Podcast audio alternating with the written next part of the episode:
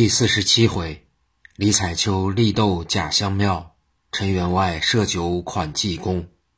话说九圣仙女李彩秋正在屋中同老尼谈心，说道：“吾这一回幸亏和尚捉妖，不然这条性命必定不保。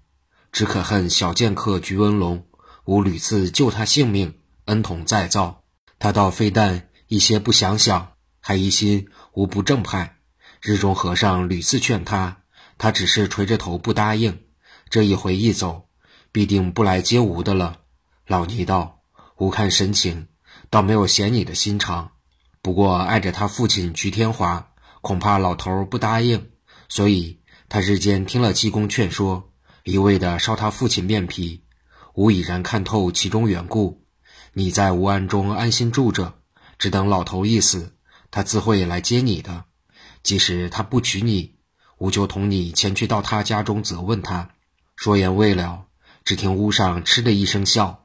李彩秀说声不好，忙从壁上摘了宝剑，就要出去。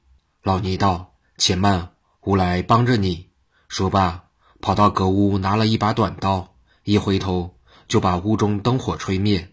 老尼的出身，前套济公传表过，也是绿林中人，颇有武艺。后来因看破红尘，就洗了手，落发修行，来此暗中住着。今夜听屋上有人，就放出平生本领来，把灯吹灭，同李彩秋守在门背后哨着，看外面如何举动。举文龙知道屋中觉察，也就从屋上窜下平地，拉出宝剑想闯进来。李彩秋见屋上窜下一人，年约二十许，头戴银红色五升公子巾。身穿银红色窄袖箭袖袍，衣掌宽阔的五彩丝鸾带，月白袖子衬衫，蓝中衣，圆缎鞋子，白袜，面如美玉，白润生光，两道英雄眉斜飞入鬓，一对虎目生光，准头端正，唇似涂朱，牙排碎玉，分明一位俊俏英雄。仔细一哨，正是前夜抢邓素秋，日间来抢自己。被济公追跑的刘香庙，心中一想，这人真可恶，抢去了邓素秋，还要来抢吴。若不给他一个苦吃，他总不肯心死的。想罢，就轻轻跑到自己房中，取了囊沙，去菊文龙来的切近，就一囊沙，打个正着。只听啊腰一声，跌倒在地。和尚在屋上听得亲切，急忙拉了数枝变的刀，窜下平地，大嚷道。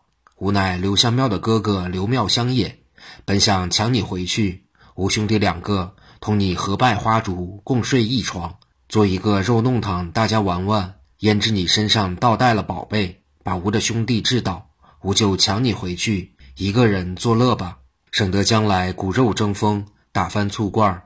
说罢，舞动假刀，闯进内来。李彩秋把假刘香庙治倒之后，听得屋上喊声。知道还有同党，忙去把囊沙拾起，人躲在门背后。只见房上又窜下一人来，面貌年岁同刘香庙相仿，头戴文生公子巾，身穿绣花公子氅，腰系丝鸾带，白袜云鞋，面如冠玉，齿白唇红。心想他弟兄两个倒是一文一武，连相貌也一般无二的，可惜行为不正，做了采花之贼。将来不免刀下做鬼，不然像这样的好面目，嫁了他也不枉为人一世了。焉知李彩秋刚想到这里，那家刘妙香就嚷道：“吾不是采花贼，吾不是采花贼，吾乃堂堂正正的好男子。你既说了嫁了吾不枉为人一世，就是情愿了。快快把手中囊沙宝剑丢去，跟吾回去做亲睡觉，省得吾动手。”说罢。就把左手对着李彩秋招招，李彩秋一想，真奇怪，吴并不曾说出，不过心里这样的思想，他怎么就会知道？又听贾刘妙香嚷道：“好乖乖，不要胡思乱想了，你心里的意思，吴都知道的。”李彩秋一想，这个人还了得，待吴一囊沙把他打倒，一宝剑把他杀死，以绝后患，省得他常来吵闹。想罢。便轻轻从门背出来，对准贾刘香庙，又是一囊沙。焉知到他面前，被他用手一指，囊沙早已落地。李彩秋一着急，就窜出门外，说道：“淫贼，你敢惹起吾来了，岂不是太岁头上动土，猛虎嘴边拔须？”说罢，就没头没脑的把剑乱劈，焉知剑剑落空，劈到后来，连人影都不见了。回头一看，只见东边月光暗处蹲着一人，彩秋还认识刘香庙呢，赶上前又是乱劈，忽然蹲着说道：“李彩秋。”吾是和尚，不是抢你的，莫要劈吾。彩秋仔细一哨，原来不是别人，就是济公。倒吓得他呀的一声，说道：“季师傅，你怎么一个人蹲在这里？险些被吾宝剑劈死。吾方才同他相杀的那个刘香庙，一转眼就不知去向，不知逃到哪里去了。季师傅，你在此看得分明，到底他逃到哪里去呀？”济公笑道。吾是刚正来了，吾不见有什么人，只见你一个人在此乱劈。无料你是没事情做，舞舞剑，又见你舞得格外好看，比重不同，所以蹲在这阶石上哨着。你怎么说有人同你相杀？你今天莫非又碰到了鬼怪了？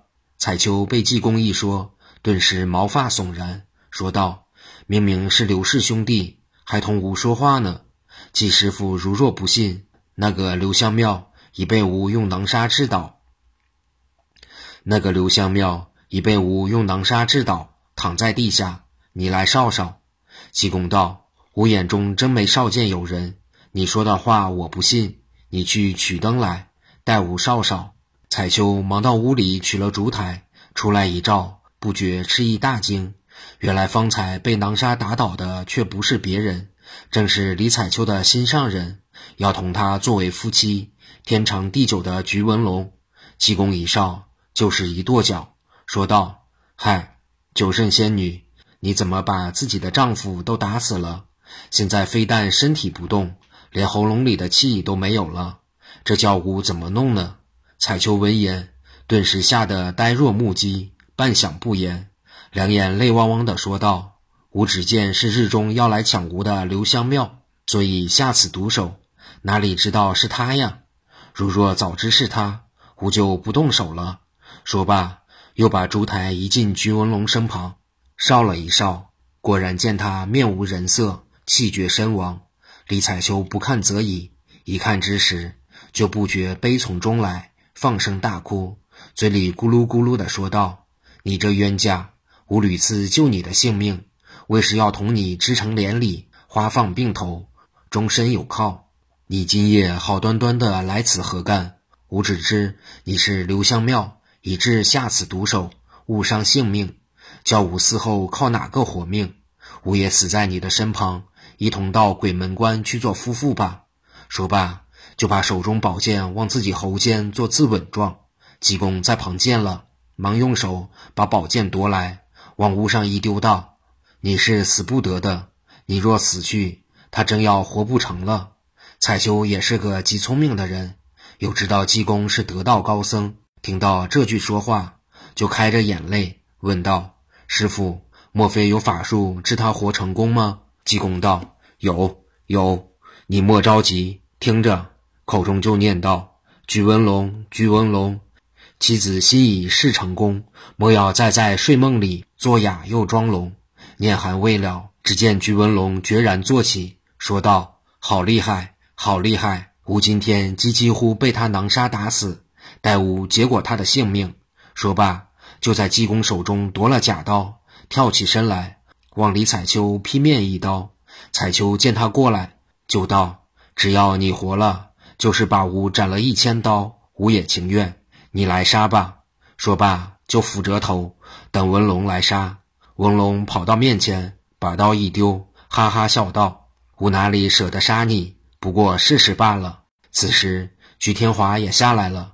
李彩秋见了公公，深深脸认。济公道：“你父子两人，现在好知道他的心了。此地虽是安观，有妙修作伴，到底放他一个人不妥当的。况且还有刘香庙在那里想抢他。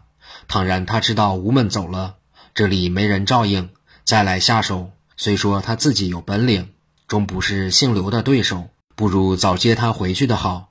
吴和尚的事已经完毕，你们肯听无论最妙，倘不听无话，吴和尚也管不了许多，只得由你们吧。说毕就要告辞。老尼妙修道：“师傅，既来之则安之，现在时候还早，吃了些酒再走也不迟。”济公摇头道：“没功夫，没功夫，吾身上还有事呢。”鞠天华道：“师傅吩咐吾，叫吾把他接回去。吾哪敢不谨遵台命？只是照俗例，也得择个吉日方为吉利。吾想后天是个极好的日子，就在后天来接吧。”济公道。今夜今刻比后天更好，你立时接他回去，管教你们夫妻长永，瓜瓞绵绵。说罢，头也不回，径自去了。这里居士父子果然照他说话，即刻到了进村，叫了一乘小轿，把李彩秋接了回家。直至后来泗水村出现，这且按下不表。话说济公从妙莲庵出来，竟到陈员外家。陈员外是个忠厚长者。说一是一，比不得现在的许多滑头少年，说话犹如放屁，不好做准。所以济公临行时叫他等候，他就在堂中椅上坐，老等他回来，不见不散。济公在外面一敲门，他在里边听得，赶紧外出开门，见只有济公一个人回来，就问道：“方才同师傅一块来的两位呢？”济公道：“他们娶媳妇的娶媳妇。”娶婆子的娶婆子，没工夫来了。陈员外莫名其所以然，也不便深问。济公谦让，也不同人家谦让，一直往里够奔。来到客厅，蹲身坐定，就嚷道：“吴和尚肚子饿了，快给吾吃。”陈员外道：“师傅吃粥还是吃饭？”